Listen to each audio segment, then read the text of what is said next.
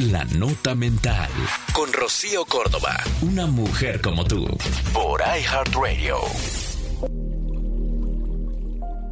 Habla bien contigo misma. Tus palabras crean tu mundo.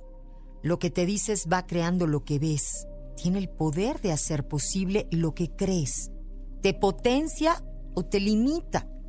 Esta famosa frase tú puedes, que parece inofensiva, que parecen solo palabras, quiero decirte que tiene que ver con la neurociencia. Se ha demostrado que es mucho más que eso.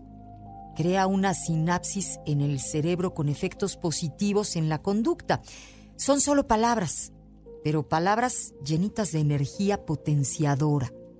¿Cuáles son las palabras que más te dices todos los días? Si haces un listado, te vas a dar cuenta de que pueden explicar gran parte de lo que sientes. Y por supuesto gran parte de lo que consigues cada día.